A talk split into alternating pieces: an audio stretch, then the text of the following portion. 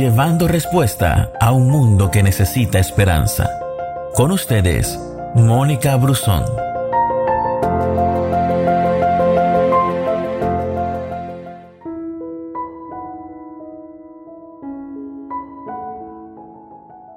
Romanos 12, versículo 3 dice, basado en el privilegio y la autoridad que Dios me ha dado, le advierto a cada uno de ustedes lo siguiente, ninguno se crea mejor de lo que realmente es.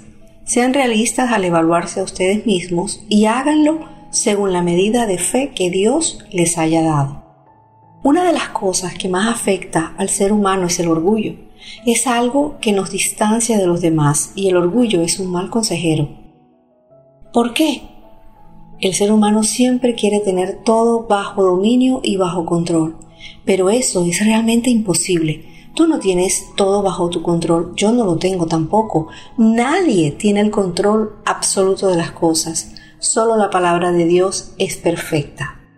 Sin embargo, nos encontramos en la vida tratando de impresionar y pretendiendo tener todo bajo control porque eso nos da una buena imagen.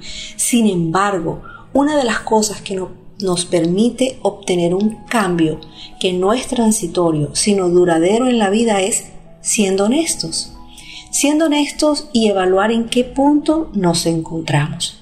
Es necesario admitir que no podemos y no tenemos todo bajo nuestro control.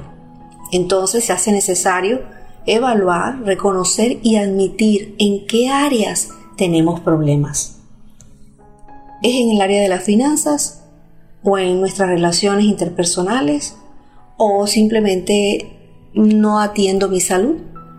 Romanos es bien claro cuando lo dice y se refiere a nosotros y nos lanza una advertencia. Primero que ninguno se crea mejor de lo que realmente es y eso me está hablando del orgullo.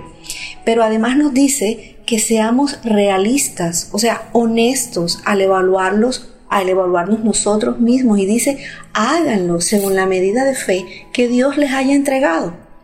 La pregunta es, ¿qué tan dispuestos estamos a preguntarle a nuestras personas cercanas, ¿dónde debo cambiar? ¿Crees que podrías tener el valor de preguntarle a otros que sean honestos contigo acerca de ti?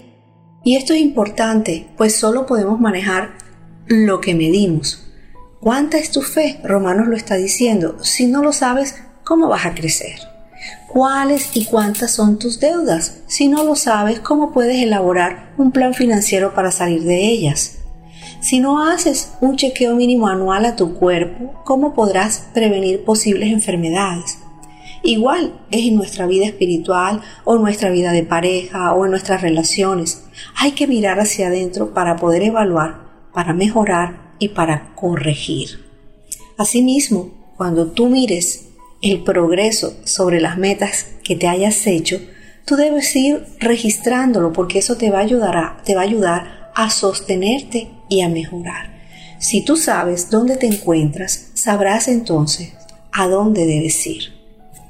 Hay que meditar cuáles son esas áreas de nuestra vida que necesitamos evaluar para que podamos fijar metas que sean reales para poder cambiar. Y de qué forma tú puedes darle seguimiento a ese crecimiento y a ese progreso. Hoy es un día para meditar. Dios te bendiga. Gracias por escucharnos. No te pierdas ninguna de nuestras publicaciones. No olvides compartir este audio con todos tus amigos. Que Dios te bendiga.